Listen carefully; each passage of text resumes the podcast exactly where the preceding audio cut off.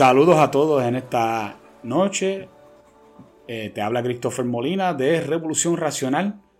Y en este episodio vamos a estar dialogando con el Soul, un amigo mío que eh, tiene mucho, mucho conocimiento sobre el tema que vamos a hablar esta noche y le gusta hablar mucho acerca de economía, que yo creo que es el tema que más eh, le cae a esto que estamos hablando esta noche. Y es cuán real ¿Cuán real es la opción de la independencia para Puerto Rico? ¿Eso es algo que es como una especie de utopía o esto es algo que de verdad tiene realmente una oportunidad para que Puerto Rico pudiera independizarse y que pudiéramos lograr ser un país eh, productivo con, eh, con una, economía florecida y que pudiéramos lograr todas las cosas que nos dicen a nosotros, la gente que quieren la independencia para Puerto Rico. Este, Sobel, muchas gracias por estar conmigo en el programa. Gracias, gracias, mi pana. Eh, no me sobrevendas. Yo no soy un experto, pero pienso que, que me considero un ciudadano informado. Y pues tú y yo hemos tenido estas conversaciones y siempre hemos hablado de reunirnos para eh, hablar de estos temas. Eh, que son de alta envergadura para, Puerto Rico, el futuro de Puerto Rico, la independencia, la estadidad. Eh, tú sabes muy bien que tú sabes que Puerto Rico no se habla de la independencia y la estadidad de forma seria. Tú sabes que la independencia no es el problema. La idea de la independencia no es el problema. Muy bien que digas eh, eso, porque yo quería traer, este, antes de empezar bien en serio con el tema, es bien importante que todo el mundo entienda que nosotros no estamos, y yo por lo menos yo voy a hablar de mí, aunque yo sé que, tú estás en la misma, porque nosotros tuvimos una conversación antes, anteriormente a esto. Y una de las cosas que yo quiero decir que yo por principio no estoy en desacuerdo con la, con la independencia, de que, de que yo, yo no quiero que Puerto Rico no sea independiente, pues sencillamente porque no. Hay unas razones bien específicas que yo puedo ver que veo que, la que hace que Puerto Rico no pudiera ser independiente y pudiera ser un país próspero. Esa es la forma de yo verlo. Eh, y en estos días, tú y yo habíamos enfrentado a, uno, a unas personas en Twitter que estaban hablando mucho, mucho sobre este tema. Entre ellos había alguien que ha escrito ya como dos libros acerca del tema. Eh, desde un punto de vista, eh, me imagino que del, del, del PIB, ¿no? De Pipiolo, que piensa que Puerto Rico puede ser independiente y había varias personas defendiendo el tema. Y nosotros entramos en la conversación y es verdad que, pues, que a veces cuando tú estás en Twitter la, la gente pues se pone en medios ilusos cuando están escribiendo las cosas y hablan más de posibilidades que porque con posibilidades hay de todo posibilidades puede haber un, un meteoro que llegue y nos destruya eso de posibilidades siempre hay eh, pero realidades siempre se confunde con posibilidades Así que eh, yo quería comenzar hablando sobre eso, de las cositas que nosotros vimos allí. Eh, eh aquí hablando entre nosotros, ¿qué le pasaría a Puerto Rico económicamente si nosotros eh, llegáramos a ser independientes? Todo, depende de quién tome las riendas del país una vez se vuelva república. Y ese es el gran, y ese es el gran debate o por lo menos la objeción principal que tú y yo tenemos a la hora de hablar de la independencia de Puerto Rico. El problema no es la independencia como principio, el problema es el tipo de, ideología que está llevando a mucha gente a la independencia en Puerto Rico. Y es ahí donde tenemos las diferencias con otras personas porque ellas automáticamente piensan, no toman en cuenta la realidad política, social de Puerto Rico y en vez de eso más bien quieren convencerte, cómo venderte la independencia. el problema de la independencia no es la cuestión de venderla, sino cómo se discute, de qué, de qué vamos, qué tipo de, de sistema político y económico vamos a tener. Y el tipo de sistema político y económico que quieren imponer las personas que impulsan la independencia en Puerto Rico no le conviene a Puerto Rico. Y en base a eso, es que yo no me considero independentista.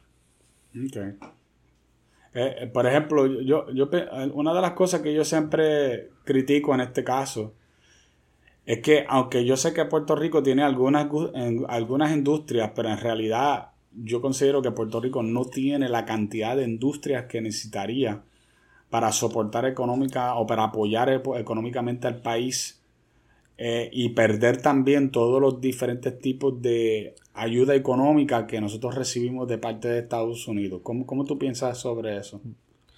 Es que el problema es que hay que reemplazar 20 mil millones en fondos federales en, el, en la producción nacional.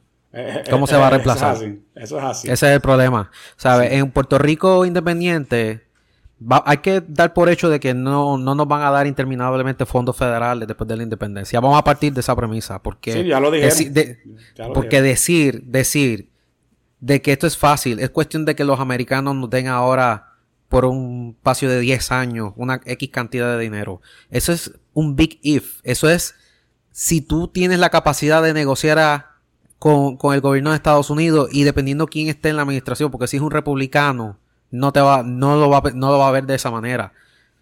¿Ves? Y entonces, eh, depende con quién tú estés negociándolo. Y lo otro es, 20 mil millones lo que tapa es eh, unos problemas económicos, socioeconómicos que hay en Puerto Rico, que con los fondos federales se maquillan. Y eso se va a ver de forma carrasa, explícita, eh, sin colores en la independencia. Oh, sí. Y eso es lo que sucedería. Ese sería el gran cambio. Mucha gente se va a dar cuenta que hay cosas que te daban por sentado que dejan de estar por sentado después de la República. Eso es una lección que han aprendido los hermanos latinoamericanos. Yo vengo de familia de familia que de centroamericana, de Nicaragua y de personas que, que se criaron fuera de Puerto Rico. Yo tuve la bendición de nacer en Puerto Rico. Y yo te puedo decir es que la perspectiva de muchos extranjeros es que Puerto Rico está sobre... Está básicamente acoginado este, en el fondo por lo que, por lo que da el gobierno de Estados Unidos. Y eso se va, y, eso es cierto, y eso se va a ver carrazamente en la independencia. Ahora, eso no es para tener miedo, eso es para que la gente vea la realidad y tome la decisión eh, a favor o en contra de la independencia en base de una realidad. Ese es el debate que tenemos con... Pero eh, eh, cuando esta gente, nosotros hablamos con ellos, ellos empiezan a hablar acerca de, de Singapur y de y inclusive no hacemos, alguien me mencionó que los Barbados o Bahamas, algo así. El programa del PIB no es Singapur, Chris. No, no, yo lo sé, yo lo sé, por eso te, pregunto, porque es que me, da esta risa cuando hablan de Singapur, que Singapur es un... Eh, primero vamos, a, vamos a dejar las cartas sobre la mesa bien claro. Primero que el PIB es un partido de izquierda. Y Singapur es un país de derecha. Eso es lo primero que hay que establecer bien claro. Sí, a la, a la soltar. O sea, ellos no van a poner las mismas políticas que tira Singapur. Lo mismo pasó con Hong Kong, que Hong Kong fue un país pequeño, sumamente próspero, eh, pero Hong Kong para nada eh, este, tenía eh, una economía comunista ni socialista de ninguna manera. Nada. Ni socialismo democrático. Neoliberal. Ellos dirían ah. neoliberal. Prácticamente, prácticamente neoliberal. Eso es así. Sí, mira, está bien. Tú puedes decir que tú quieres que Puerto Rico sea Singapur. Yo no tengo problema con eso.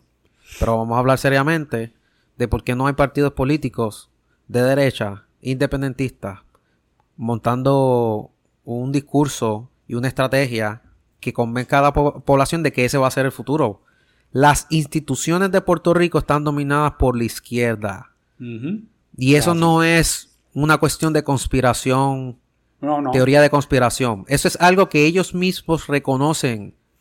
personas como Wilda Rodríguez hace años atrás han escrito por mucho tiempo, pero ella lo escribió una vez en una columna de forma bien clara y en serio, de que la razón por la que se sabe que la izquierda en parte tiene la verdad y eh, en parte porque lo que ellos proponen es cierto, es que ellos dominan todas las instituciones académicas y las instituciones civiles del país. El, la prensa, el colegio de abogados, este, la academia completa, la academia completa es dominada por la izquierda. Esto no es ningún secreto. Y esto no es ninguna teoría de conspiración.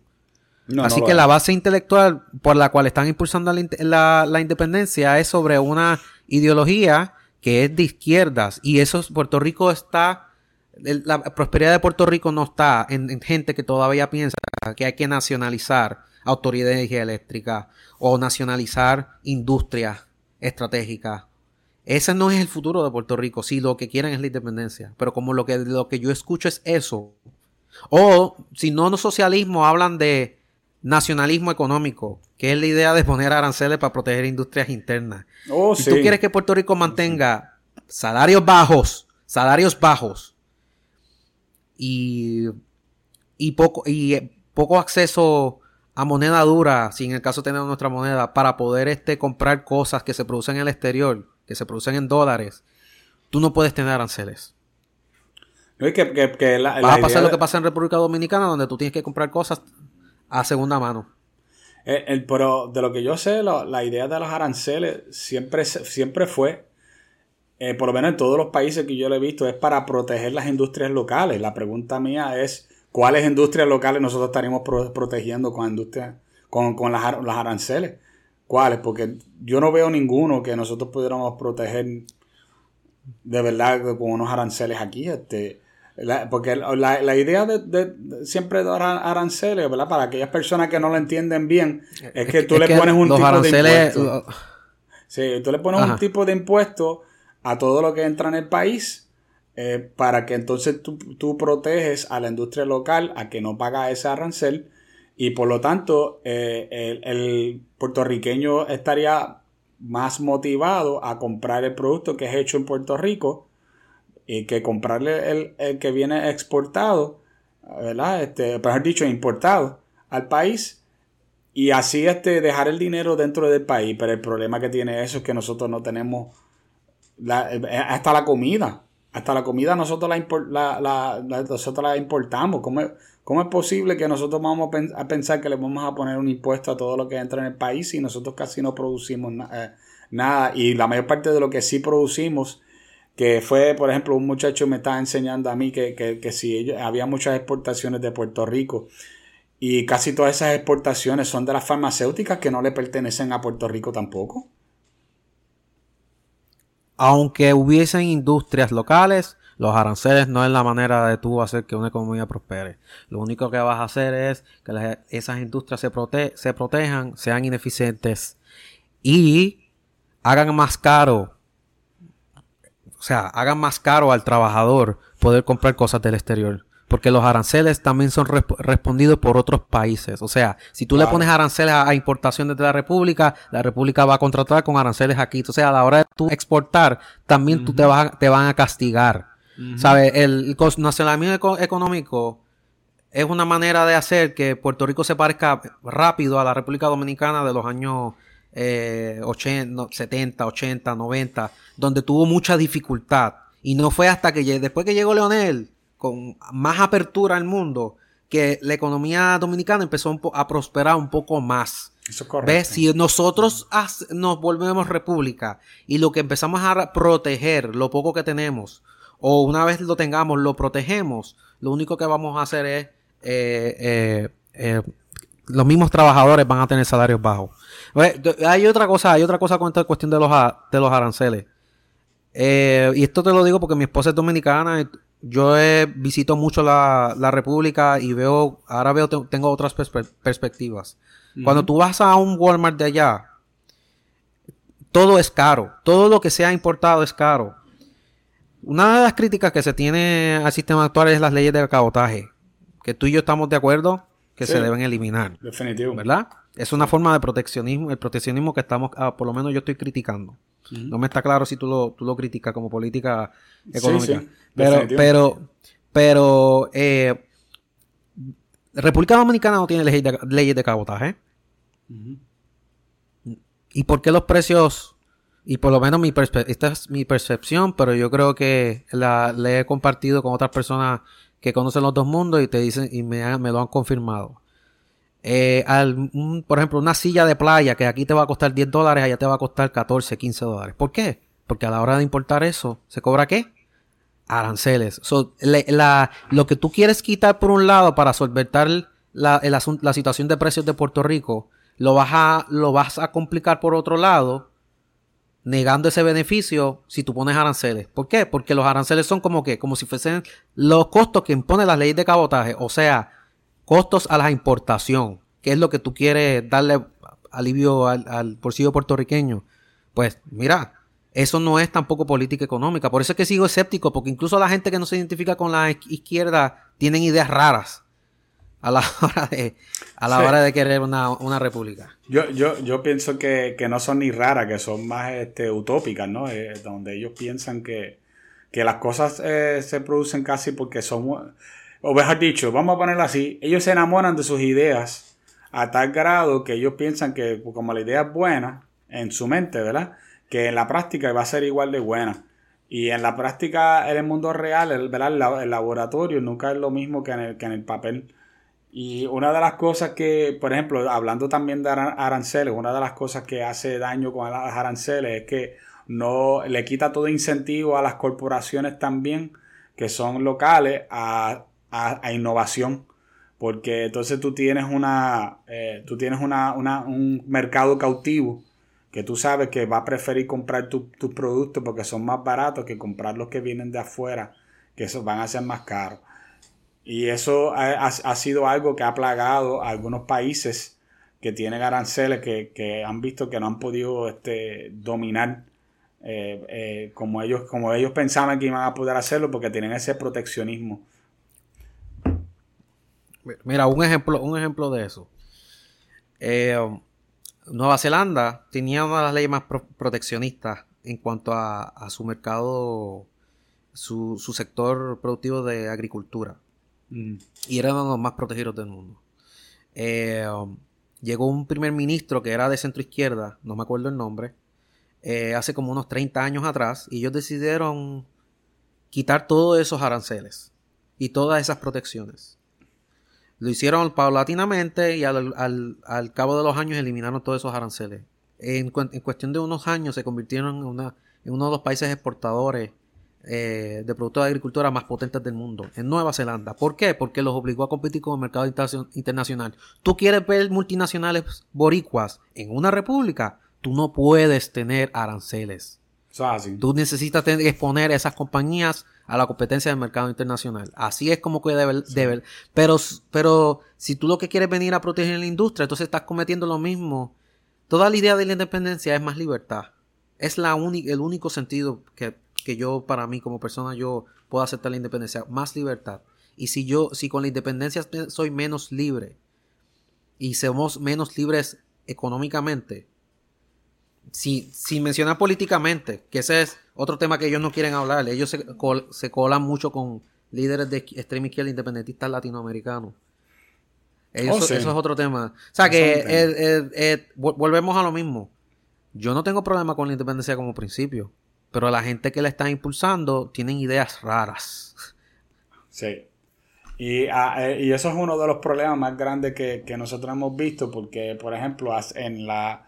Yo no sé si tú te acuerdas del ciclo pasado electoral, pero en el ciclo pasado electoral, yo, una cosa que yo encontré que fue bien marcado fue lo poco, poco, poco que habló eh, Juan Dalmau acerca de su, de su idea de qué pasaría con Puerto Rico de convertirse en una independencia. No mencionó socialismo, yo creo que ni una sola vez, ni una sola vez.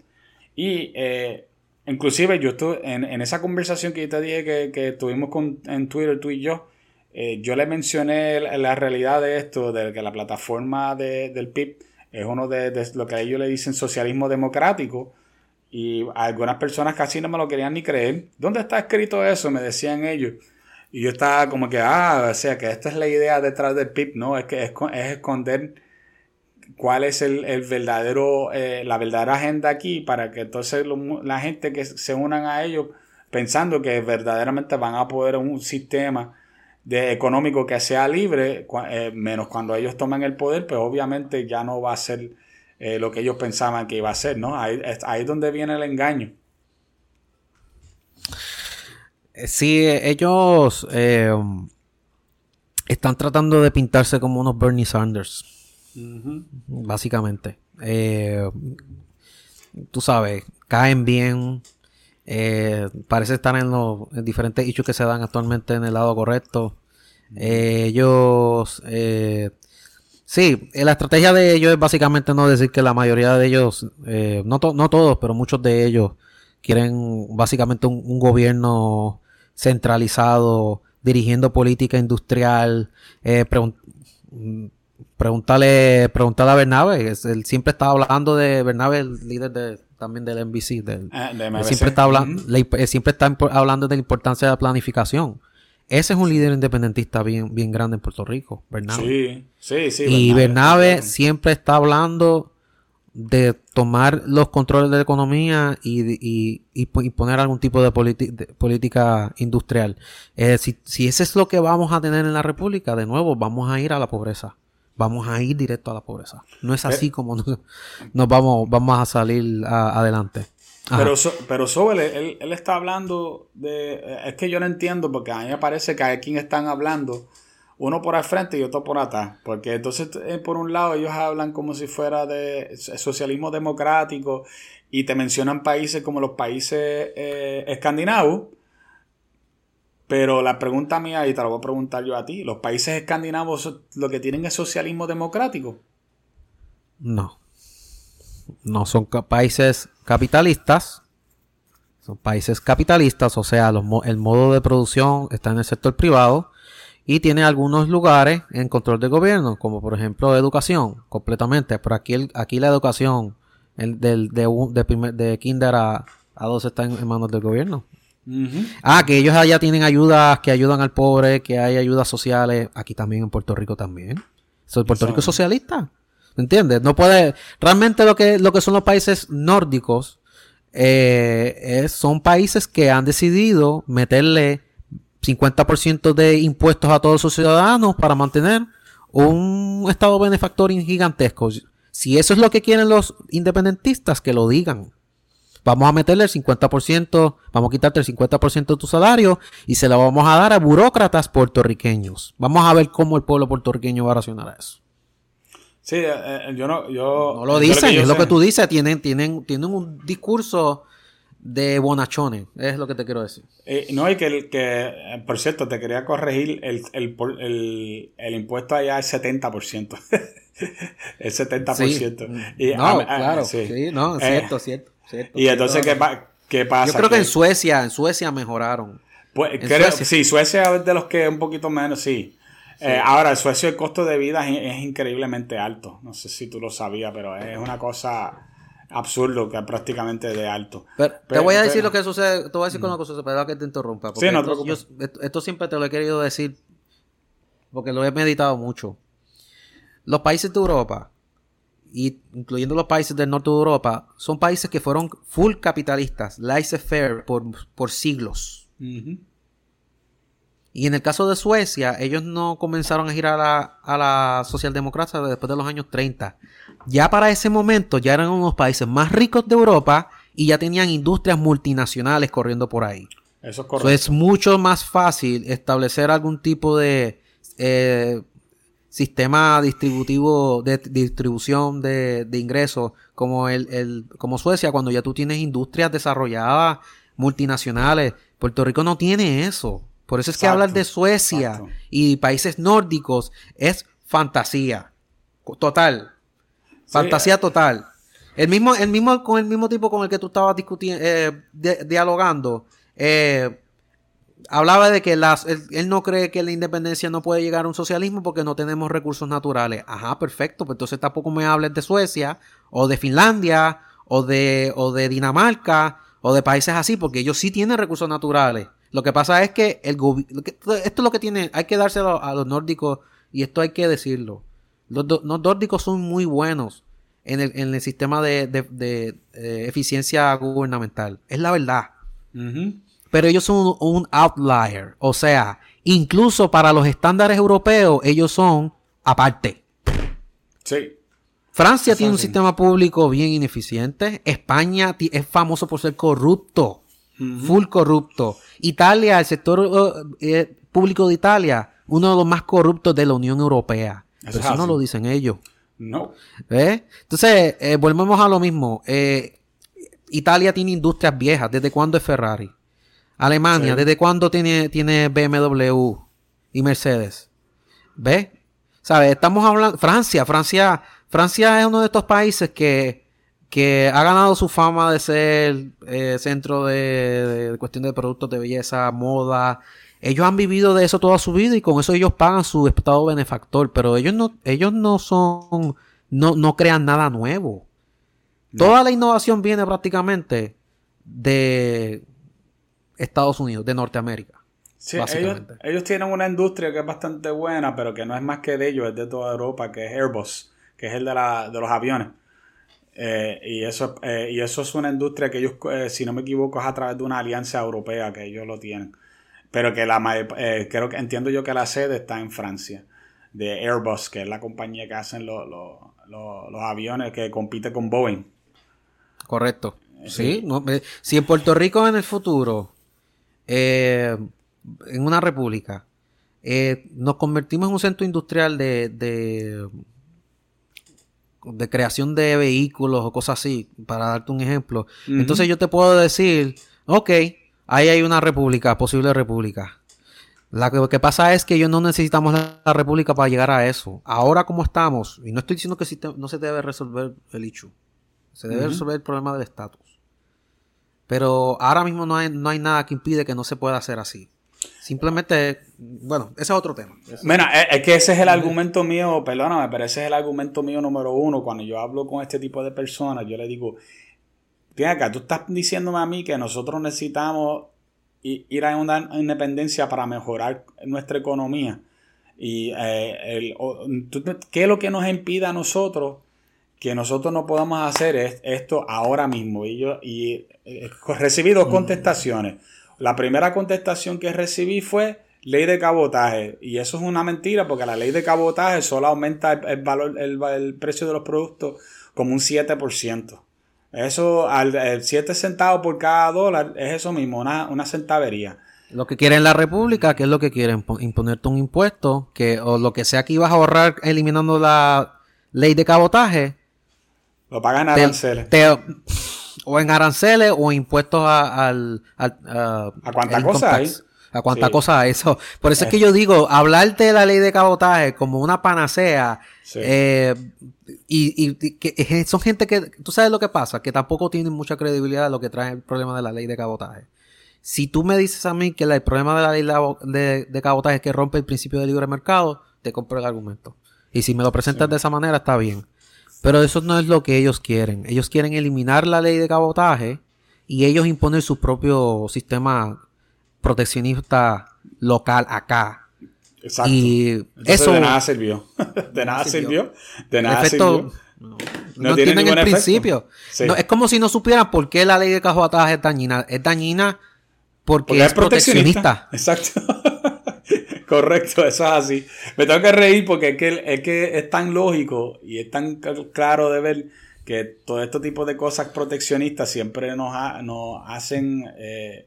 Nos da, nos da problemas porque la idea, para aquellas personas que no entienden, ¿verdad? Y están escuchando el podcast y no entienden bien qué es lo que, qué es lo que estamos hablando, la ley de cabotaje es la ley que dice que para usar, para traer productos a, eh, a través de marítimo a Puerto Rico o para sacar productos también de Puerto Rico a través de, transportación marítima, tenemos que usar barcos que le, pertenecen a Estados Unidos.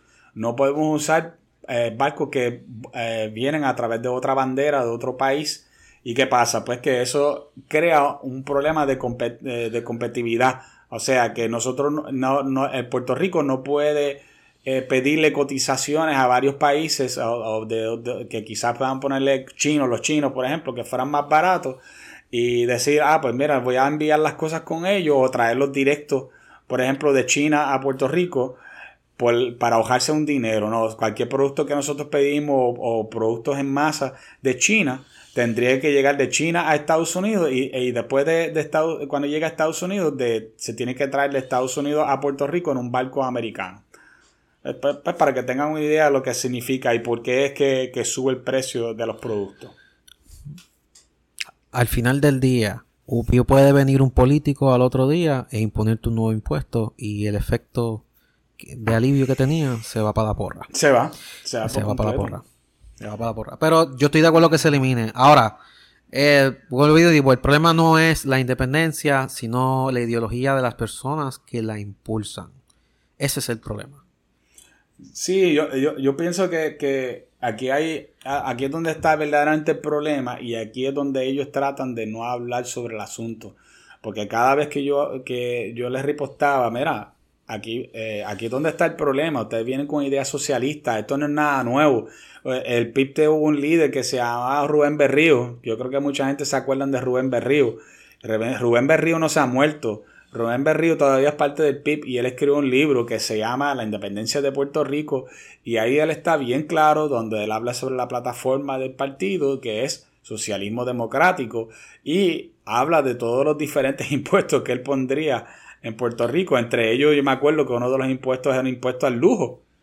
Eh, donde toda, toda prenda, por ejemplo, eh, todos los carros pagarían una cantidad exorbitante, a menos que sea un carro que sea más, eh, más, más, eficiente o más, este, más pobre, ¿no?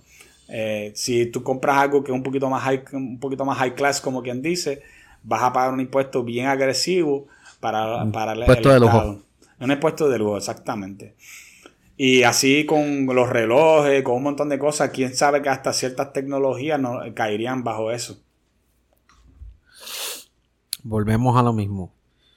¿Qué es lo que sucede al no tener acceso a, moneda dura porque tú no, porque lo que es por, tienes aranceles y, otros países también te ponen aranceles, entonces estás tratando de proteger las, industrias locales.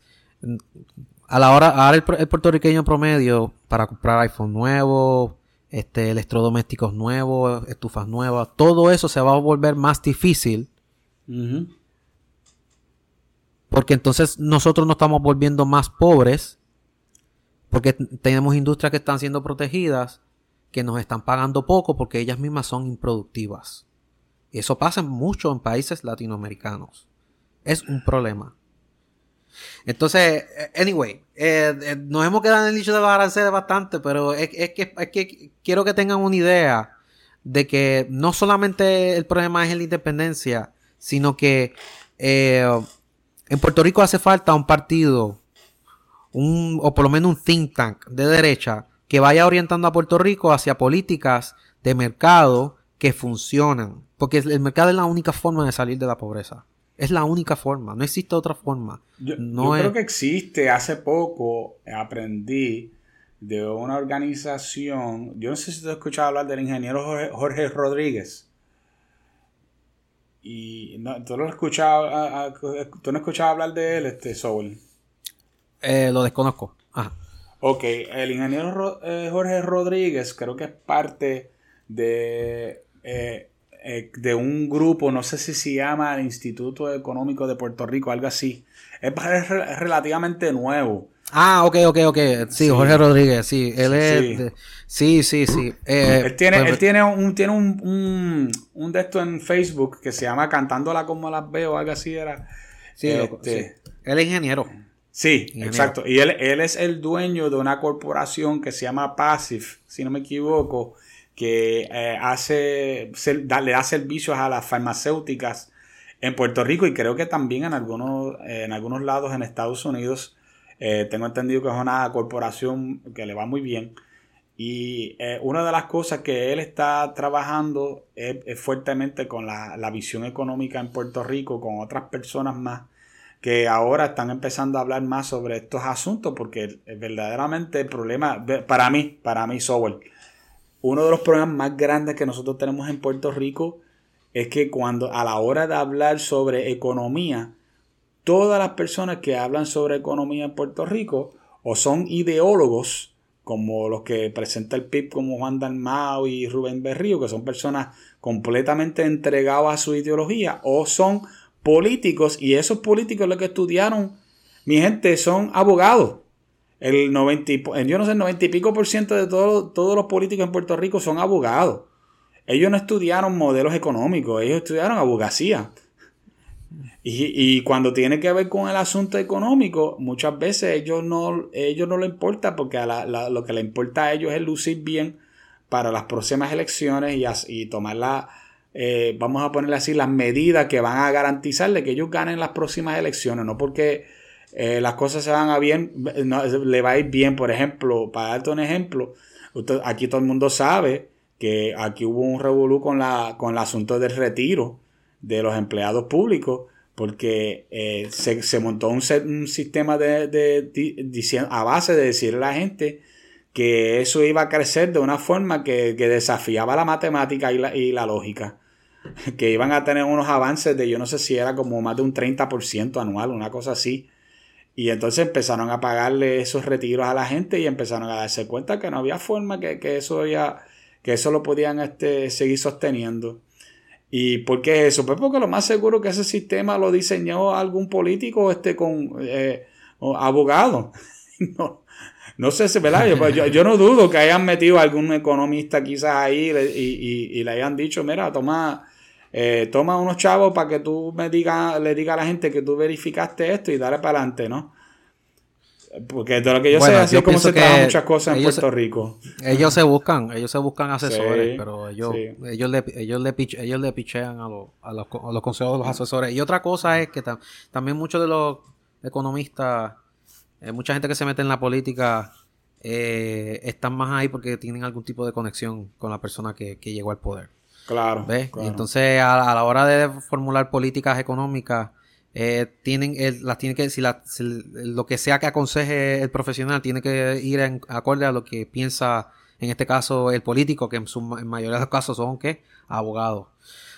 Ellos no son expertos en esos en esos temas particulares. Yo sí estoy de acuerdo que, que, deberían haber más doctores más ingenieros más maestros eh, hace falta esa eh, o, o, o, inclusive puede ser personas que no tienen ni que ni tener un certificado, sino que deben ser personas que están preparados en diferentes áreas, eh, sea económico o por lo menos este, que, conozcan teoría política y que sepan lo que están haciendo y de lo que están hablando y que pueden traer modelos comprobados, no con historias y ideas que, pues que son básicamente fantasías o que tratar de engañar a la gente con ideas como por ejemplo de socialismo democrático, cuando en realidad yo no sé tú, pero yo no conozco ningún país que verdaderamente haya puesto lo que se conoce como socialismo democrático, porque socialismo, toda, toda la vida que yo he conocido, socialismo es que el gobierno se queda con los medios de producción del país. O sea, eh, lo que está, lo que querían imponer este, este tipo en, en Chile, este, ¿cómo se llama él? Boric. Boric. Sí, y este, yo creo que no se le dio, creo que él lo tuvo que llevar a una votación y en, la, en una asamblea o algo así, y, como quiera la medida, la medida no progresó y, la, y creo que afectó la, el, el, standing de, de Boric, este, se, se fue a ajuste, este, cuando hicieron las últimas encuestas, él salió bien bajito, porque él empezó a hablar de, de expropiar propiedades este, a nombre de, del gobierno de Chile. Eh, eh, y esto es un tipo que se pintó de principio a fin como un, como un tipo bien este moderado, ¿no? Que él era un, un, social, un socialista democrático. Sí, sí, Mira, cuando llegó Allende al poder, Salvador Allende, eh, él, era el más, ¿cómo te digo? Él era, él era el más, el menos extremista, pero era comunista. Y él, que era no necesariamente el más extremista de los comunistas, lo primero que hizo cuando llegó al poder empezó fue a nacionalizar industrias. Sí. ¿Ves? Porque aquí en Puerto Rico vemos, vimos eso por muchos, por muchos años y por muchas décadas como algo normal, que, la, que el Estado tuviese... Lo, Y lo que la gente no entiende es que sí, ese es el sistema que esa gente añora. Sí. Por eso es que cuando vendieron el aeropuerto estaban llorando. Por eso es que cuando privatizan lo que sea, ellos lo llaman patrimonio nacional, porque entre menos agencias del gobierno tengan en su poder, menos más se le va a hacer más fácil a ellos para imponer el, tipo de socialismo, pero en el fondo eso es lo que ellos quieren. A, mí me encanta hablar de este tema, este software, porque eh, siempre me acuerdo y, eh, ¿verdad? quizás revelo mi edad un poquito con esto, pero yo me acuerdo bien claro eh, de la venta de la telefónica Y una de las cosas que yo siempre me acuerdo de la venta de la telefónica, eh, y en esto pues yo tenía que darle la, razón aquí a, Pedro Rosello, era que él sabía que, la telefónica iba a tener un problema de innovación más luego. Que a pesar de que ya la telefónica había comenzado a, tener su, propio sistema de, de venta de celulares, porque ya lo habían, lo habían comenzado, el problema era que la, telefónica se sostenía casi completamente a base de que la gente en todas las casas tenía un teléfono terrestre. Una, lo que le dicen una, un landline, ¿verdad? En inglés, un, teléfono terrestre. Y eso era lo que hacía que la telefónica tuviera unas ganancias muy buenas. Eh, tanto así que para ese entonces usaban una alegoría eh, eh, asemejándola a la, a, la, a la telefónica, donde ellos le decían Fortunata, ¿verdad? Y que Fortunata era como una especie de vaca que dejaba leche y que un día el dueño de la de Fortunata cogió y la vendió a pesar de que ella dejaba mucha leche. Lo que la gente, lo que toda esa gente, esos nacionalistas y todos esos pipiolos no, no se habían dado cuenta que por ahí venía la revolución en comunicaciones digital y que más tarde nadie iba a tener teléfonos terrestres en la casa.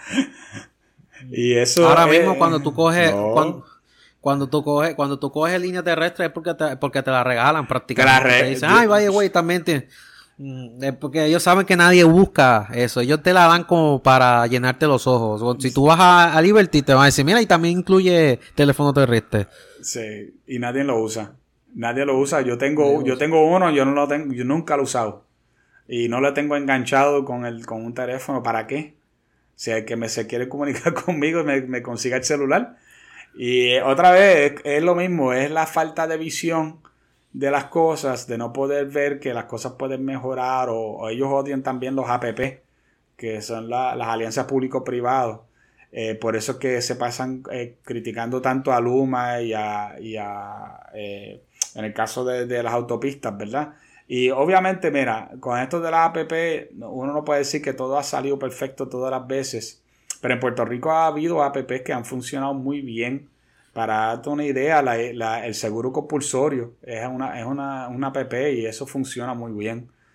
Y este, eh, eh, por cierto, el mismo aeropuerto, yo no sé de qué se están quejando esta gente del aeropuerto, en verdad. ¿Cuál es la queja con el aeropuerto, Sobel? Eh, um, que no es perfecto. Ah, ok, ya entiendo. Ese, mira, no, en serio. Lo que pasa es que yo trabajé en el aeropuerto en, hace unos años atrás y cuando lo tenía eh, um, puertos, la autoridad de puertos, eso era un desastre. Eso era un desastre. Un desastre. La infraestructura era un desastre.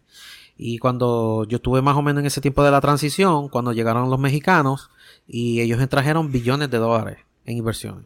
Y la construcción y las modificaciones empezaron de un día para otro. Eh, ¿Por qué? Porque aunque no las, las alianzas público-privadas no son perfectas. No. Porque el, siempre van a estar como contaminadas con el proceso político. Y esa es la crítica, y esa es la crítica que hace la izquierda usualmente, ¿veis? Por eso es que, por ese ángulo es que ellos se van. Pero, eh, eh, overall, a la larga, eh, todo el mundo está, pienso, la mayoría de las personas que yo, con las que yo he hablado, piensan que el aeropuerto está en mejor manos ahora que cuando estaba en manos del gobierno. Yo, yo todavía no encontraba a nadie personalmente que me diga que el, que el aeropuerto está peor de lo que estaba antes. Y es de nuevo, eh, fíjate, ellos no, han podido realmente traer ningún caso contra ninguna privatización serio. Ninguno. Ninguno. Excepto tal vez AutoExpreso. Porque AutoExpreso está, ah, está demasiado. Pero, pero tú sabes, pero aún así es más fácil eh, mover una empresa mala privada.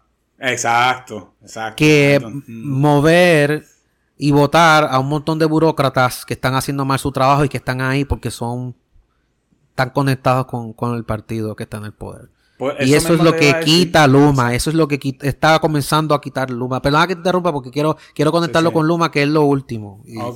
Eh, que ha pasado con esto de las privatizaciones. Luma va a tomar tiempo, o, por lo menos hay que darle tiempo, unos cuantos años, porque la infraestructura de Puerto Rico es realmente de tercer mundo en cuanto a, electricidad. Y ese sistema fue mantenido para mantener una unión y un sistema eh, público, de, corporación pública, que era básicamente donde caían todas las batatas de los partidos políticos. Eso es así. ¿Ves? Eso va a tomar tiempo eh, eh, sacarlo del sistema. Y yo pienso que lo están haciendo, pero va a tomar tiempo. Y eh, um, se le va, es más fácil criticar a Luma. Ahora mismo el fuego que tiene Luma. a, mí lo, a mí lo que me gusta de las críticas que se le hacen a Luma, honestamente, es, es que es, casi como si fuésemos accionistas de la compañía. Donde si la compañía mete las patas, ¿qué es lo que sucede con la presión? La gente va a criticar. Y ellos se sienten con una presión política eh, encima de ellos. Y para mí eso es saludable en una eh, alianza público-privada. Claro, pero eso es mejor que tener la Autoridad de Energía Eléctrica y la UTIER mandando eso ahí. Eh, por completo. Yo, yo, pienso que la mayor parte de la gente no tienen una idea de cuán corrupto era ese sistema con, con, la UTIER. Y solamente para que usted tenga una idea, el que me está escuchando, yo conocía de personas que trabajan en energía eléctrica que eh, se iban a, eh, trabajaban por la mañana, se iban a almorzar. Eh, cuando almorzaban estaban 3, 4 horas almorzando. Así como te lo estoy diciendo, estaban 3 y 4 horas haciendo nada. A propósito, porque ellos sabían que si, si, dejaban el trabajo para más luego, ellos iban a caer ya a las 5 de la tarde en overtime. Y entonces podían trabajar hasta, hasta, las tantas de la noche, las 9, las 10 de la noche, y cobraban, cobraban un checazo ahí. Aparte de eso, también estaba un problema de jerarquía, donde eh, los, los jefes de inmediato de los trabajadores no tenían ningún poder sobre los empleados. Si el empleado hacía lo que el empleado podía hacer básicamente lo que le diera la gana. Eh, y, y, Dios, y Dios libre que, el, que el, supervisor de inmediato dijera algo porque hasta lo insultaban. Porque el UTIEL era demasiado de poderoso dentro de esa estructura. Y obviamente ellos lucharon con toda para que esto no se diera de Luma, porque ellos sabían que eso iba a ser la muerte de ellos. Pero solamente te voy a decir que Luma muy, muy inteligentemente hicieron algo y fue que ellos sabían que había un montón de batatas, como tú dijiste allí, y ellos eh, son, em, metieron un montón de personas primero a verificar quiénes eran primero los, los batatas y quiénes eran los que trabajaban dentro de la, de la, de, de, de, la energía eléctrica. Y ellos cogieron y le, dijeron al gobierno, bueno, yo voy a quedar con unos empleados, pero hay otros que, te vas que yo no los voy a aceptar. Y, eh, y, le, y, le, hicieron una oferta, mira, a ti yo no te voy a coger, así que pues puedes quedarte con el gobierno o te puedes retirar pero no, no vas a venir para acá, no te vamos a hacer una oferta. Y así ellos pasaron un proceso y ahora tienen un buen grupo de personas que están dispuestas a trabajar, que, que le interesa su trabajo. Y es como tú dijiste, nosotros no podemos esperar que cuántos años este Sowell estuvo esto, más de 50 años, ¿no? Este, obviamente. Claro. Y que, que, y que eso con un chasquido de dedo este, de la noche a la mañana ya Luma no tiene esto a 100%. Es como lo que tú dijiste, la, la, la comparación con perfección.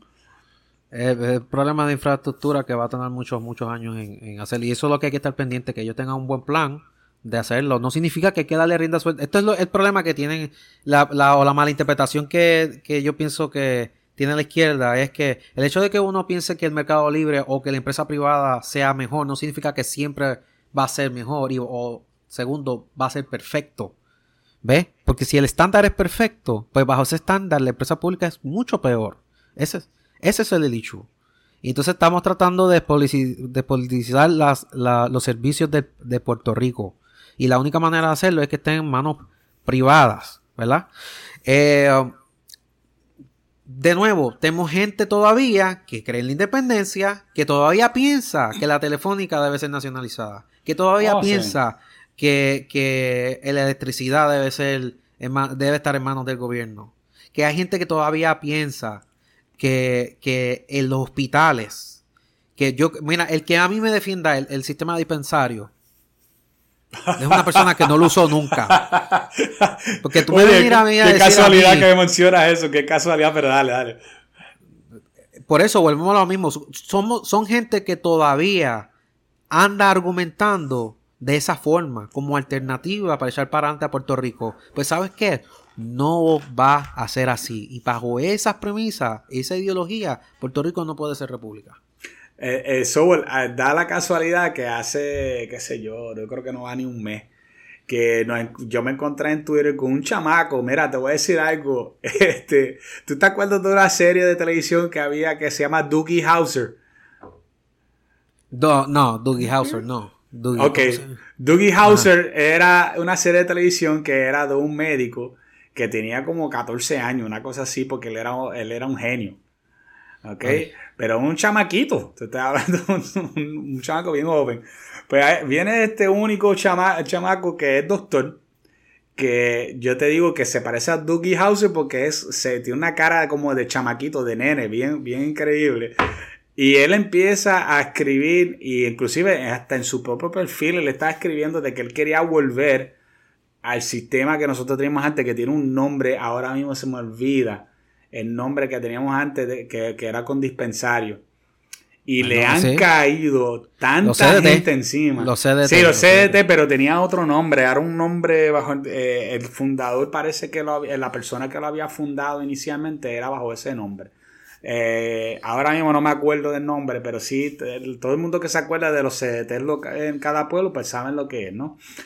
Y este, este señor empieza, yo digo señor, pero te lo parecía, tenía veintipico de años, hablando acerca de cómo esto era un sistema superior a lo que nosotros tenemos ahora. Y yo estoy tratando de pensar en qué planeta vive este muchacho o de dónde sacó esa idea, porque otra vez estamos viendo un resurgir de muchachos jóvenes que saben de instituciones y de izquierda como las universidades, con estas ideas como si eso no, como si nadie hubiese visto estas ideas antes, eh, eh, tratando de, funcionar en, estos países, incluyendo Puerto Rico y todas las personas que le contestaron le dijeron, mira, yo estuve para ver, pues por, cierto, pues por cierto, yo fui uno de ellos porque yo también lo vi, yo viví los CDT, yo no sé si tú también, Soul, pero eso no fue hace tan tanto tampoco. Claro que yo, claro que viví los CDT, por eso es que yo que no estoy casi en Twitter, Ajá cuando vi ese tweet eh, sobre un era un doctor. Yo creo que pero dime todo. Pero joven, bien joven. Válgame, pero una cosa bien joven. y yo dije, ¿por qué tú no me antes de mejor antes de dar esa recomendación, por qué tú no le preguntas a la gente que vivió ese sistema antes de tú ponerte a decir? Eh, yo me acuerdo cuando a mí me daba fiebre o algo y tenía que caer al dispensario, eso era un trauma de que comenzaba como a las 3 de la mañana. Eso es así. Para tú llegar temprano, hacer una fila en una lista de... Yo me acuerdo de eh, eso. Todo el mundo amotetado encima unos de, unos de otros. Sí. Niños llorando por las 20 esquinas. No es que no haya ni... No, no, no es eso. Es que en aquel tiempo era tratando de, de, de, eh, de satisfacer la demanda de salud pública. Y, y se daba todo el mundo al mismo tiempo. no había una manera racional económica en la forma como estaba organizado el sistema. Y por lo tanto, tú tienes que estar aquí, es que, esperando 8, 9, 10 horas completas, desde las 3 de la mañana y salías a las 3 de la tarde. Era una pesadilla. Y yo no creo que, no quiero que ningún niño se le venda que ese es el futuro de la salud de Puerto Rico, porque no es así. Tú sabes. Pero mira, eh, Chris, Chris, el dicho aquí es que ellos piensan que ellos son más inteligentes que las generaciones pasadas. Yo ah, pienso que ellos, ellos, ellos piensan que, que si a ellos los ponen dirigiendo el mismo sistema, o sea, salud pública, educación, lo que sea, si está en manos de ellos, en manos de los Bernabé de la vida, de los Rubén Berríos de la vida, eh, en manos de, de los Dalmau de la vida, si ellos tuviesen el poder, entonces ellos corrieran el, sistema público bien. Es ahí donde está la falacia y la fantasía. Sí, nena, el, socialismo no funciona, pero si nosotros lo hacemos, nosotros sí lo ponemos a funcionar. Eh, esa, es la forma que ellos piensan. Ellos piensan, ah, no, pero nosotros sí tenemos una gente como Juan Dalmau que se graduó de Harvard y, él sí que tiene ideas buenas. ¿Y, cuáles son esas ideas buenas? son ideas innovadoras. ¿Cuáles son esas ideas innovadoras? No, pues, pues, pues, pues, claro, para ellos suenan innovadores porque sus papás en sus casas no se pasan hablándole acerca de cómo montar un, sistema socialista, pero cuando llegan a la universidad y le llenan la, mente con todas estas ideas, ellos dicen, wow, esas ideas son nuevas, no son nuevas, mi gente, esas ideas llevan más de 100 años, ¿sabes? No estamos hablando de una idea nueva, aquí, aquí no hay ninguna idea nueva. Eh, el socialismo tiene una capacidad de, reciclarse impresionante. Pues esas son la gente que quieren llevar a Puerto Rico a la República. Por eso es que estamos aquí objetando la República. Porque tú y yo somos ciudadanos comunes. Tú, y, tú y yo, tú tienes tu vida, yo tengo la mía. Eh, estamos hablando de que si va a salir gente hablando de independencia, que sea gente seria, que lo discuta con ideas claras, correctas. Porque eh, la fantasía que se quieren tirar eh, gente, no hay ninguna garantía, ni fondos federales, ni ciudadanía americana. Lo mejor que tiene el sistema eh, de Estados Unidos, y, para también hablar de la estadidad un poquito, lo mejor que tiene el sistema federal de Estados Unidos es su, es su sistema de seguridad jurídica. Sí. ¿Qué es seguridad jurídica? Al tú ser parte de las... estar bajo la sombrilla de la Constitución Federal, te da el acceso que, por ejemplo, tuvo muchos años al crédito de Estados Unidos tax free, al crédito de, bonos municipales, que eso fue lo que terminó llevando la quiebra al país. Al, contrario, nosotros abusamos de ese sistema de triple sección, beneficio legal que nos dio Estados, eh, el Congreso de Estados Unidos para poder desarrollar y tener mucho gasto público. Pero la consecuencia de eso fue la quiebra, porque ahora gastamos de más utilizando ese crédito. Pero, o sea, pero volvemos a lo mismo. En vez de tener que ir al Fondo Monetario Internacional para tú eh, eh, coger prestado, tú simplemente tienes un congreso que daba eh, la oportunidad de invertir aquí sin pagar impuestos y, los bonos los bonos municipales. Ese sistema de seguridad jurídica donde los inversionistas pusieron su, su, confianza en, el territorio de Puerto Rico, eso está bajo el sistema federal. Cuando cambia el sistema de república, ¿cuál es la, el crédito y cuál es el, la confianza que va a tener el, inversionista promedio internacional cuando mira a Puerto Rico como una república? ¿Ves? Eh, eso, es lo, es, eso es lo que tiene la estadidad. Eh, ahora, que no es la solución. Claro que no. Vamos a tener los mismos problemas que tenemos ahora. Simplemente se habrá asegurado ciertas cosas en el plano legal. ¿Ves? Esa, es mi opinión, ¿verdad? La estadía no es la solución para sea que también pintan. No, no, no. Que siempre que decir. Claro, eh, claro. Lo que pasa es que, ahora mismo no hay forma de tú decir que la estadidad nos va a llevar a la quiebra. Y eso, y eso sí lo podemos decir fácilmente con la, con la independencia, porque eso no es lo que ellos están. Eh, eh, no es, el tú decir ahora mismo, por ejemplo, que Puerto Rico va a ser independiente bajo el esquema que ellos tienen puesto ahora mismo, lo que va a llevar a Puerto Rico a que tenga un, colapso financiero. Eh, y porque primero, como tú dijiste, no hay una seguridad en, en, los mercados de Puerto Rico, no tenemos todavía suficientes industrias nativas y la realidad es que si el plan es lo que le dicen socialismo democrático, que por, cierto, aún en los países que, que ellos le dicen que son socialismo democrático, que no lo son, pero vamos a ponerle que sí lo fueran. Son países que, tienen una economía de mercado fuerte, que tienen un montón de industrias nativas, que tienen una clase media poderosa. son, son países de dinero viejo, exactamente. Yo te, yo te, traigo lo de industrias viejas porque quiero ilustrar un punto bien importante. Sí, ellos son países que son bien ricos. Pero si esa, si una de esas compañías se fuesen a la quiebra, si IKEA se fuese a la quiebra, si Ericsson se fuese a la quiebra, si Sony se fuese a la quiebra. Esos son países, por ejemplo, Japón no ha crecido propiamente dicho por, décadas.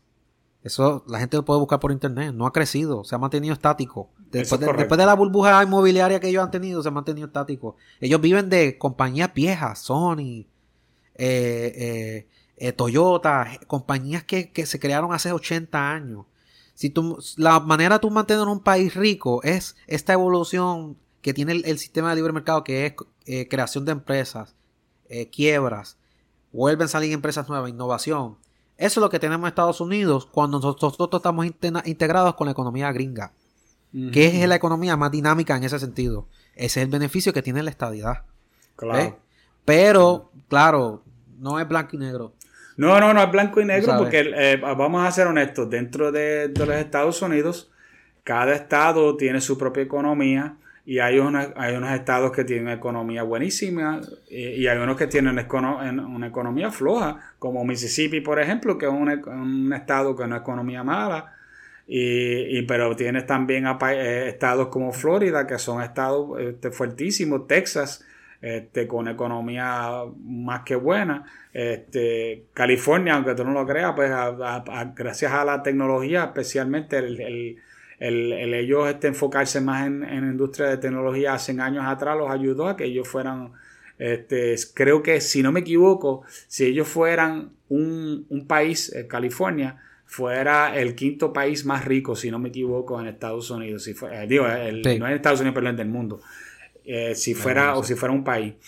Así que cuando tú lo pones de esa forma, pues obviamente tú sabes que hay algunos países que, generan, eh, perdón, unos estados que generan más dinero que otros. Lo que pasa es que yo pienso, y esto yo lo he dicho varias veces, es que cuando tú estás, eh, cuando tú eres parte de la nación más poderosa del mundo, porque eso yo creo que no es ni debatible, tú, eso te abre puertas para hacer un montón de cosas. El problema es que Puerto Rico no ha aprovechado esas puertas y en vez de aprovecharlo, lo que nos pasa, lo que nos pasa es que preferimos aprovechar las ayudas y no el, las habilidades que podemos usar a través de lo poderoso que es Estados Unidos para, acá, para que Puerto Rico eche para adelante económicamente, que no necesitamos ni tan siquiera, yo pienso, este, ser un Estado para empezar a aprovechar eso, de que quizás sea bueno que fuera un Estado, no, pues magnífico, pero nosotros podemos empezar a, convertir a Puerto Rico desde ahora en un país sumamente próspero. la pregunta es por qué no lo hacemos. Te tengo un hot take. Te tengo una opinión. No voy a decir poco popular o qué sé yo, pero no la tiene mucha gente. Yo pienso que Puerto Rico puede ser Estado y después ser República.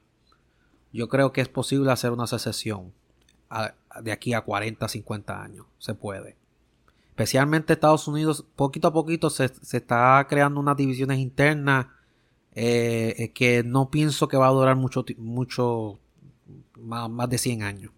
Puerto Rico eventualmente pienso que va a ser república, esa es mi opinión. Pero no necesariamente tenemos que tirarnos a ella ahora porque para mí en este momento Puerto Rico no puede ser república. Podemos eh, hacer otras cosas.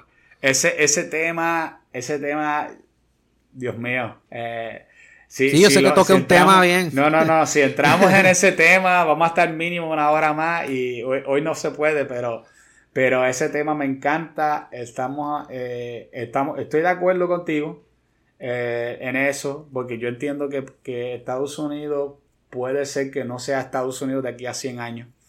Eh, que lo que se convierte en un montón de países este, o de dos federaciones distintas o algo así, porque la división este, la división es demasiado fuerte ahora mismo que hay, hay. Y cuando estamos hablando de división, estamos hablando de gente con un, con un set de valores bien diferente a, los valores de los demás. Y eso siempre, eso lo que trae es mucho, mucho problema. A tal grado que alguien hizo unas encuestas y unas cosas para, para verificar cuán dividido estaba Estados Unidos este, en cuanto a política y cuando verificaron estaba a niveles por debajo de, de, cuando fue la guerra civil. Así que, wow, eso es, fuerte, es fuerte. Yo, diría que quizás estamos un país, Estados Unidos es un país que está, se mantiene junto porque tiene unos mecanismos bien hechos y porque y por economía y por economía este, pero que si no fuera por eso, ya eh, Estados Unidos estuviera hablando bastante de romper la unión. De romper la unión. Sí. Yo sé que eso es algo que mucha gente eso es impensable, pero les recuerdo que el Imperio Romano cuando cayó, eso era impensable. Impensable, claro que sí. Impensable. La gente no podía procesarlo. Así que este, la Unión Soviética cuando cayó en, en, aquella época, en aquella región, eso era impensable. Impensable también, eso es así. Pero nada, este, como último punto, este, Sobol, que yo quería traer, ¿verdad? Y, con esto yo creo que nosotros terminaríamos en eh, hoy. Es que una de las cosas que yo me di cuenta también es que muchas de estas personas que están hablando acerca de, de la independencia no están tomando en cuenta de que aquí, aquí todos los años se llevan presos un montón de políticos y que eso, los que se llevan presos a los políticos no son policías locales, son federales. La pregunta mía es que qué va a pasar entonces con el asunto de, la, corrupción en Puerto Rico eh, una vez que nosotros seamos una república. Por eso, es que, por eso es que yo me paso hablando de seguridad jurídica. La seguridad jurídica está en parte en la, en la, en la en, combatir la, la, corrupción. Entre más corrupto se perciba un país, menos confianza hay a la hora de, de hacer, de invertir en, el mismo. Eh, yo creo que ese es el, el conundrum, la Corte Federal. Sí. Como yo creo que más que la casi a la par con los fondos federales y la ciudadanía americana, la Corte Federal donde la gente percibe que la Corte Federal se hace mucha justicia precisamente porque por la ineficiencia del gobierno eh, estatal. Y esa protección es un problema que no sé cómo los independentistas lo, bueno ellos van a decir pasando un montón de leyes diciendo que no te debes portar mal y que no derrobe sí pero esas son leyes que la gente la ah, gente no, vamos a elegir. ningún caso exacto. Ah vamos a elegir vamos a elegir vamos a elegir gente que no robe. Bueno, un, un, sistema que depende de que se ponga la persona correcta para que funcione es un sistema que va a fracasar. Por eso es que el sistema democrático de Estados Unidos es bien especial. Por eso es que yo digo que Puerto Rico debe pertenecer a eso, finalmente. Porque ellos tienen un sistema de, de pesos y contrapesos en todos los sentidos. Si tú dices, ¿por qué existe un colegio electoral? Porque no quieren que el populacho eh, sean los que decida todo lo que se va a decidir dentro de Estados Unidos. Exacto, exacto. antes los senadores eran, la institución, entre comillas, arcaica, le dicen arcaica ahora, pero en aquel tiempo era la institución que pasaba, que aguantaba las loqueras de, de la Cámara de Representantes. ¿Por qué? Porque los padres fundadores entendían que la gente votaba equivocadamente, que había que tener un sistema de, de que la mayoría no abuse de la minoría y que la minoría tampoco se imponga a la mayoría, sino que sea un sistema de completo debate y de que las cosas se muevan de forma lenta. Eso no es algo que ha sucedido en Latinoamérica nunca. Chile ha tenido veintipico. ¿Cuántas constituciones ha tenido Chile? ¿Cuántas constituciones ha tenido eh, Venezuela? ¿Cuántas constituciones ha tenido muchos países? Son pocos los países que son yo lo que quiero es saber que cuando ellos van a, darse cuenta que las cosas no cambian solamente porque cambia la constitución. El, problema aquí es que, el, por ejemplo, en Estados Unidos la constitución ha funcionado porque hay gente que, que, lo venera.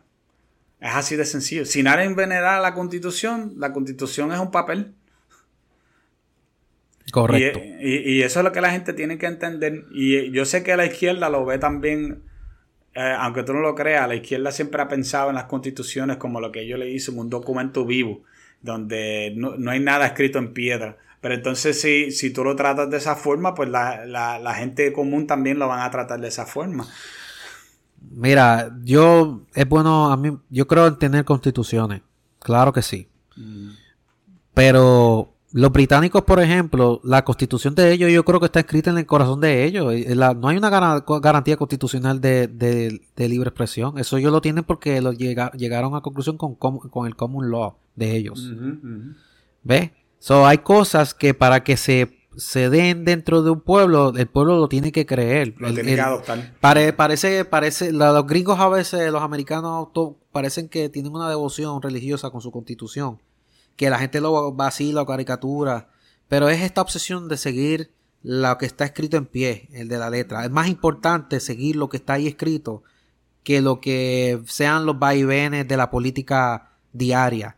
¿Qué es lo que tenemos en Latinoamérica y que también Puerto Rico tenemos? Que no va a cambiar porque nosotros... Sí, mira, mira qué cosa, este, yo sé que te tienes que ir, pero antes de que te vaya. Sí. Mira cómo ellos se obsesionan en decir que nosotros somos latinoamericanos, de ah, cultura latinoamericana. Pero no extrapolan eso a la política. Políticamente hablando, nosotros somos también como si fuésemos latinoamericanos, no ciudadanos americanos. Y esa es la verdad. Y si tú eres independentista y tú no lo aceptas y piensas que el chichichijá y el cisepuedismo es suficiente para echar para adelante Puerto Rico en una república, de que se trata de que se, se monten ahí gente con que sean santas, que no roben, que sean perfectas. pues si eso es lo que nosotros vamos a depender para bajo una fe, entonces eso no es la república, este, no es seria, no es una república seria, es simplemente chabacanería política. Sí, sí, eso es que esto es un culto a la personalidad, ah, porque tenemos a tres, a tres, tres tipos ahí que nosotros pensamos que son los mejores. Eso, y eso obviamente siempre falla porque pues, no, no existen personas este, que, son, que son perfectas, que no fallan. Y por eso es que uno inventa sistemas para que, para que el sistema agaja esas fallas, ¿no? Exacto. Eh, eh, bueno, eh, yo pienso que, acá, ¿verdad? Este, antes de terminar, yo creo que es importante que, nos demos cuenta que Puerto Rico le falta mucho. y por eso, ¿verdad? Cuando uno le, a veces uno habla con palabras un poquito ásperas y dice, ah, que Puerto Rico en unas cosas es como si fuera un país tercermundista. Pero es porque nos tenemos que dar cuenta que todavía nos falta, que tenemos que desarrollar un montón de cosas, incluyendo, incluyendo industrias, incluyendo sistemas. Tenemos, tenemos una gente Puerto Rico yo digo que es una gente que, que nosotros necesitamos renovar nuestra mente para llegar al punto donde nosotros pensemos de que la listura de cada cual individual lo que hace es hundir a, todo Puerto Rico, que si nosotros pudiéramos trabajar todos en Puerto Rico bajo un, un set de reglas común para todo el mundo, pues nosotros podemos lograr muchísimo. El problema es que no creemos en eso, creemos en, la, en, ser más listo que el, que el vecino y que, y que fulano y que sutano. Y por eso es que nosotros nos encontramos donde estamos, porque tenemos un grupo de personas que trabajan y otros que, viven a base de los que trabajan. Así es. y pues si nosotros podemos eliminar eso, pues quizás puede llegar un día donde nosotros vamos a hablar sobre cosas como independencia, pero ahora mismo, desgraciadamente, necesitamos a papá que en este caso es Estados Unidos, para que nos monitoree y nos, y nos ayude económicamente. Porque la realidad es que eso, esa, es nuestra, esta, esa es nuestra situación. Hay, hay, formas de dejar de depender de... Incluso si uno es Estado, uno aspira a que el gobierno federal no esté aquí todo el tiempo mandando dinero. Si esa es la mentalidad... Bueno, pero eso es otro tema. Sí, sí, no, Porque pero... Si esa es la mentalidad de los estadistas, pero pero nada. No, eh, sí, hoy, no, hoy no es para los estadistas. vamos a hacer otro eh, software. Yo creo que, que, tuvimos una buena conversación y yo creo que definitivamente tenemos que hacer otro acerca de, cuál es la mentalidad del estadista que, necesita cambiar, ¿verdad? Debemos y, hacerlo. y porque yo creo que, sí, que estoy, estoy 100% de acuerdo contigo. A mí, me, por cierto, solamente porque nosotros en Puerto Rico echara para adelante económicamente no significa que inmediatamente debemos de convertirnos en, en, una república, pero, pero yo pienso que muchas veces ellos también le tienen miedo a eso y por eso que, porque cuando, si hay una cosa que tienen en común los, los, los, estadistas y los independentistas es que ambos piensan que, lo, que Puerto Rico echa para adelante solamente con un cambio de estatus. Y este, yo pienso que, ¿verdad? Yo creo que tú piensas igual que lo que va a cambiar a, Puerto Rico eh, económicamente no es un cambio de estatus, sino un cambio de mentalidad. Eh, eso, decir algo así, te, van a decir popular, pero. no, no, es no, que, Es que, mira, mira. Eh, aparte de que eso sería mentira, pero este bueno, ¿cuántos años nosotros llevamos aquí con, en Puerto Rico con, con eh, gobierno, gobierno PNP? Gobierno estadista. Pues, ¿Y por qué Puerto Rico no echa para adelante a, paso adelantado con, ese partido? Ellos, la, razón que te van a decir es porque no somos Estado. Y perdóname, pero nosotros tenemos muchas de las herramientas de lo que tendríamos si, si fuéramos Estado ya. ¿Por qué no le estamos sacando provecho desde ahora? Y mira, tú sabes qué, si yo estoy seguro, y tú me corriges si estoy mal, Soul, que si nosotros aprovecháramos esa herramienta y, nos, y Puerto Rico echara para adelante, eso le diera más razón a Estados Unidos a, querer que, que eh, anexarnos. Porque ellos ven como que, que nos, está, nos estarían añadiendo como iguales. Mira, esto es una gente que piensa como nosotros. Esto es un país que está, que económicamente sabe lo que está haciendo. Y claro que sí, yo lo voy a querer anexar a que ahora la forma de verlo es más como que, bueno, esto es un, esto es un, grupo de personas que dependen de nosotros y si nosotros no le damos dinero, pues no le va a ir bien.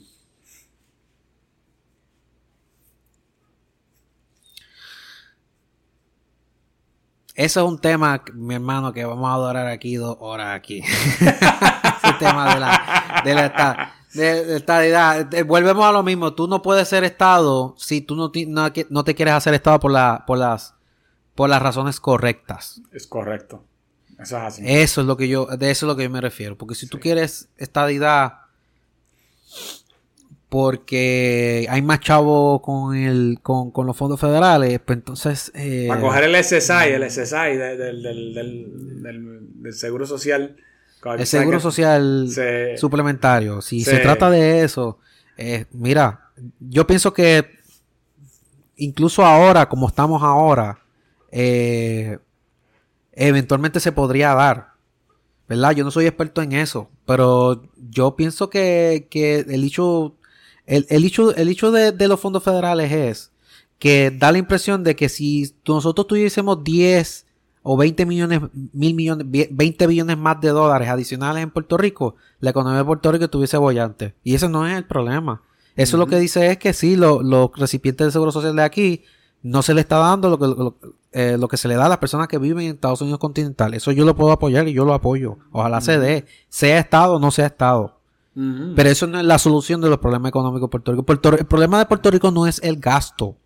No es que la gente no haya dinero, no es que no haya dinero para gastar. Puerto Rico está entre los primeros lugares siempre entre compra de carros. Este, en, las tiendas de Puerto Rico suelen ser las que más venden a nivel de Estados Unidos.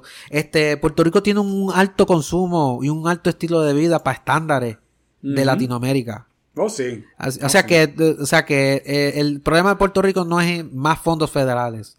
El problema de Puerto Rico es la escuela ¿Qué tiene que ver la escuela con los fondos federales al final del día? Bueno, tiene que ver que el, todo ese dinero que recibe el Departamento de Educación de Puerto Rico no se gasta bien. Porque es un sistema burocrático, prácticamente comunista, soviético, el sistema de educación de Puerto Rico. y eso no tiene que ver con el estatus. Pero, pero no te vayas muy lejos porque ese, ese mismo sistema es el que está en Estados Unidos. es el mismo sistema. Pero por alguna razón ellos ellos tuvieron, eh, esto, es lo que tiene Estados Unidos. Todas las mentes del mundo quieren entrar ahí porque es ahí donde más, más pagan. Si tú eres un, investigador, investigador de MIT, este, de renombre, te van a pagar 200, 300, 400 mil dólares al año. Si tú eres científico, eh, eh, donde tú naturalmente vas a querer caer es en estas grandes instituciones de Estados Unidos. Estados Unidos se roba las mentes brillantes del mundo. Estados Unidos se roba las mentes brillantes de Puerto Rico, se las lleva para allá. ¿Por qué? Porque ellos tienen un sistema económico donde las deficiencias del sistema educativo que ellos tienen lo compensan con una economía de, de mercado tan y tan bollante que atrae las mentes más brillantes. Ahora mismo, ¿quién es el director de Twitter? Un un, indio. Ah, ¿Quién es el director de quién es el director de Microsoft? Un indio. este eh, es eso, de eso se trata. Tú quieres tener una economía que atraiga a todo el mundo. ¿Ves? Eso no es compatible con la independencia también de esta gente. Esta gente quiere cerrar el país. Eso ellos no van a ser los más pro inmigrantes como yo la gente como ellos a veces se pintan. No, no, por cierto, el tipo que yo te estaba hablando al principio que escribió los dos libros, ¿verdad? Eh, él acaba de escribir un tercer libro, ¿ok? Te digo cómo se llama el libro. El libro se llama Puerto Rico para los puertorriqueños. Mira la mentalidad aquí. Sí, yo, yo, yo es el, Por eso es que yo, sé que no son serios. Sí, no son serios. Es el mismo tipo que escribió los libros de, de por qué este Puerto Rico le iría mejor económicamente. Que por cierto, yo, verifiqué y el tipo nunca estudió, no, no ha cogido un libro de, economía en las manos de él nunca. Este, y todo es este más este ideología, ¿no? Y eh, una de las cosas que, que, que, que yo, que yo menciono aquí es que yo te voy a decir la verdad, es un título como eso, si tú llegas a cambiar ese título y lo pones en inglés, escrito por un americano, lo menos que le dicen es racista, ¿sabes? America only for Americans. ¿Tú te imaginas una cosa como escribir una cosa como esa en Estados Unidos? ¿Cómo le caen la gente encima? Puerto, Puerto Rico, si se vuelve república, y esto es algo que ellos se pasan negando todo el tiempo. Si se vuelve república, va a haber una inmigración masiva a Estados Unidos. El que lo oh, niegue eh, sabe que está mintiendo. en una república, tú vas a necesitar tener una frontera bastante flexible. Porque vamos a, vamos a necesitar gente que inmigre. De lo contrario, es que, vuelvo y te digo, si la buena de la base que este de contributiva se va y hay que mantener a unas personas con unos fondos federales temporeros que van a durar según ellos después de la república eh, eh, y no eso no se reemplaza con una, con una economía de mercado bollante que haya crecimiento poblacional y que pueda mantener una base contributiva grande eh, eso se pierde en una república si todo el mundo emigra. tú no puedes cerrar el país, hacerlo solo para los puertorriqueños, con la mentalidad de que solamente Puerto Rico va, puertorriqueño, Puerto Rico para los puertorriqueños solamente. Eso no existe, eso no, es real. Sí, no, no, no, no es real. Bueno, yo creo que hemos tenido una conversación bien interesante, bien buena para eh, la gente que escuchan el podcast de Revolución Racional. Sobel, te doy las gracias por haber pasado este tiempo aquí conmigo. Yo sé que no va a ser la última vez porque ha sido una conversación muy interesante, muy estimulante eh, y que nosotros pues vamos a poder tocar otros temas eh, relacionados a esto que yo creo que, hace falta tocarlo porque no, no, no escucho mucha gente hablando sobre esto así de real y yo creo que hace falta escucharlo. Así que a todos los que nos escuchan, a través de, podcast. Le, doy las gracias. Este, acuérdense, como siempre, que pueden conseguir el podcast de Revolución Racional a través de, Apple o a través también de, Google y también de Spotify. Y este, si quieren eh, conectarse con nosotros en nuestro Facebook, nosotros en nuestro Facebook tenemos una página que es Revolución Racional Podcast. se pueden conectar ahí con nosotros. O me pueden conseguir a mí en Twitter bajo el nombre de at Holy Chris Molina. Ahí me pueden conseguir fácilmente y, me pueden seguir en todo lo que hacemos allí. So, muchas gracias y a todos, a todos los que nos escuchan, pues nos veremos la próxima semana. Para la próxima,